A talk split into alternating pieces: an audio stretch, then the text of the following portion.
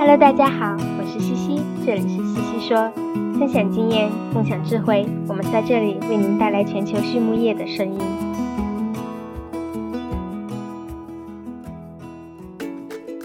感谢西西说的合作伙伴们：美国达农威公司，值得信赖的营养与健康专家；海纳川生物，微生态制剂领跑者，利用生物科技创造崭新价值；优宝生物，三和药业。让健康养殖更简单。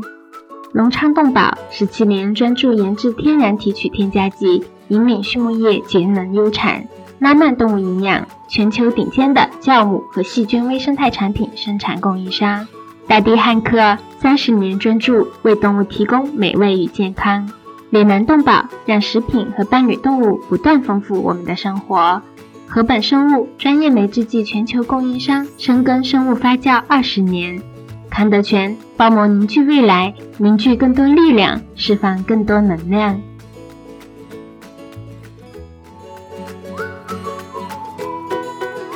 大地汉克芬多多系列二十八年沉淀，匠心推出，在两百多种调香原料中科学选取核心原料，融合调香技术与采湿调控技术，最优化精油产品的适口性。同时，全自动、全密闭配料系统，专利恒温混合技术，二次喷涂和空隙封闭技术的利用，保障产品的精准配置和稳定功效。二十八年沉淀，三年研发，芬多多系列为您的动物带来来美味与健康。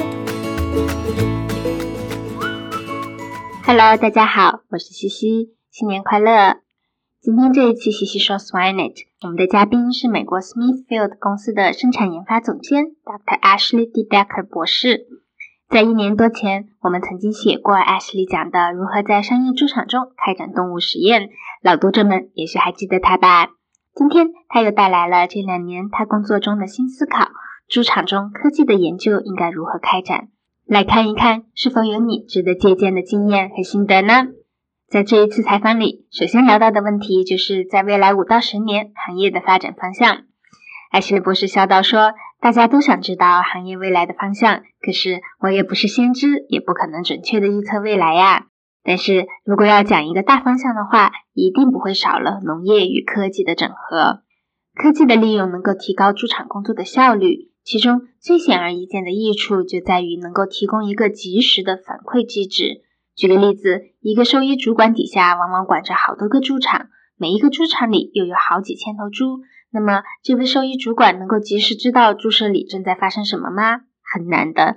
我们自己的猪场就面临这样的问题。举个例子，每一个猪场里的员工都会去收集很多数据，比如说死亡率，然后员工把报告交给厂长，等厂长空下来，把收集的数据统计好，做成报告交上去给经理或者去给兽医。但是等到这个经理看到报告，发现死亡率有异常的时候，可能都已经过去一个星期了。留给猪场去反应和纠正的时间就不多了。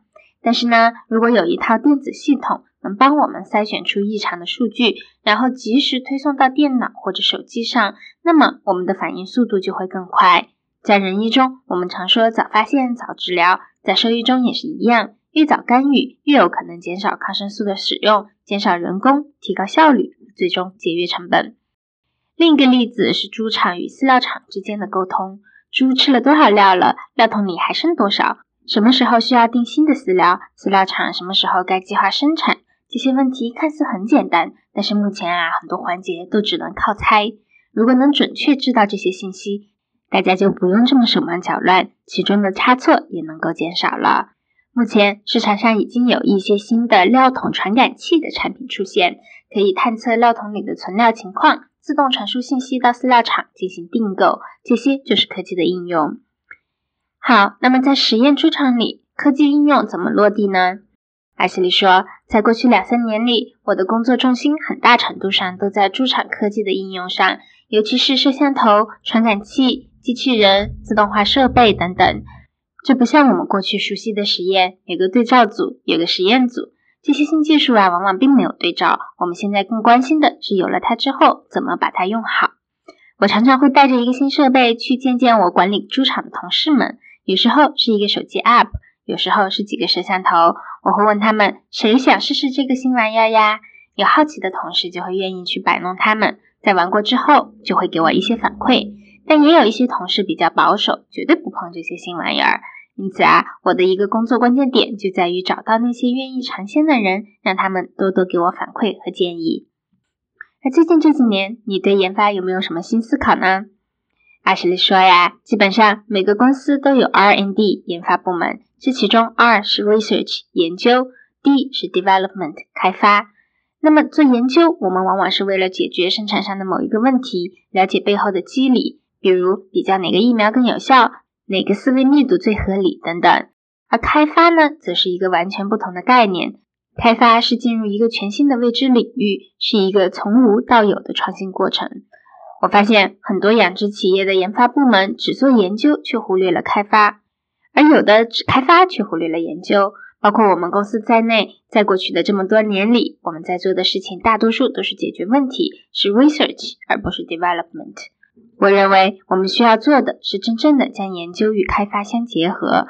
在动物养殖行业里，我们不缺研究的成果。现在需要的是去开发新的科技，将这些研究成果与新的科技结合起来。另一个我观察到的问题是，行业中很多人喜欢把数据收集了一箩筐，但从中挖掘出的有用信息却很贫乏。我把这个现象称之为 data rich information poor。因此呢，研发应该是一个团队合作的过程。在这个过程中，我们需要凝聚养猪的、做产品的、搞数据的、做模型的朋友们的智慧，才能够把数据用好。把研究与开发结合好。下面一个问题是你目前在做研发中有什么遇到的挑战吗？艾什利说啊，我现在面临三大挑战。第一个就是科技产品的评估。传统的实验，比如说我们评估一个营养产品是相对简单的，我们可以做一个对照实验，控制各种变量，然后根据实验结果选出一个效果更好的产品就行了。但是科技电子产品则不一样，我们需要采用一套完全不同的策略来评估。同时呢，每个人对于电子科技的接受程度不一样，所以要做出一个客观的评价是很有挑战的一件事情。第二个难点在于 Purse 蓝耳的实验。每次我问兽医团队，我们最大的敌人是谁？答案一定有蓝耳。但要做一个真正客观公正的蓝耳实验，比如说评估疫苗效果是非常难的。实验中的变量不好控制，比如测出来的指标到底是受蓝耳病毒影响，还是受疫苗影响呢？那实验设计好也不容易，比如我们是要用每一头猪作为实验单位，还是整栋猪舍呢？这些都是我们在琢磨的问题。第三个挑战就是实验的样本量，大家都学过计算样本量的统计学方法，这与我们想要检测到的差异大小是挂钩的。那我们现在在生产上提升的空间越来越小了，就需要更大的样本量才能看到细微差别。比如，我想提高零点一的活子数，理论上就需要一万六千头猪来做实验。那么问题就来了，我要不要真的做这么大的实验呢？还是少用一些猪，牺牲统计功效呢？还是干脆就不做了呀？大型的实验非常贵又很麻烦，同时我们又想要看到统计学意义的效果，因此对这个问题呀，我是非常的困扰。好，接下来聊到了合理利用研发资源。艾希利分享说：“我们资源还是有限的，所以用有限的资源做最多最好的实验，是我每天要思考的事情。”在之前的那期采访里，我聊过怎么评估每个实验的投资回报率。但与此同时，如果我每天像流水线工人一样只去想实验的投资回报率，就会陷入一个陷阱，这对我和我们团队的创新力都会有很大的打击。慢慢的，也许就很难想出打破常规的新思路了。因此啊，我觉得有的时候我们要抛弃成本论，跳出圈子去看问题，这样才可能找到创新的途径。当然，这可能意味着失败，意味着时间和金钱成本。很多人不敢也不能承受失败的代价，但是高风险常常也对应着高回报，说不定就能杀出一条血路来了呢。在这里，Dr. Greiner 补充说啊，我在管理研发团队的时候，喜欢给自己设立一个预算存钱罐。每当我们循规蹈矩做了几个常规实验，带回来一些回报之后，我便会拿出来一部分预算，允许团队去尝试一个疯狂的点子，做一个可能没有回报的实验，把成本抛在脑后。这对创新很有帮助，也能降低风险。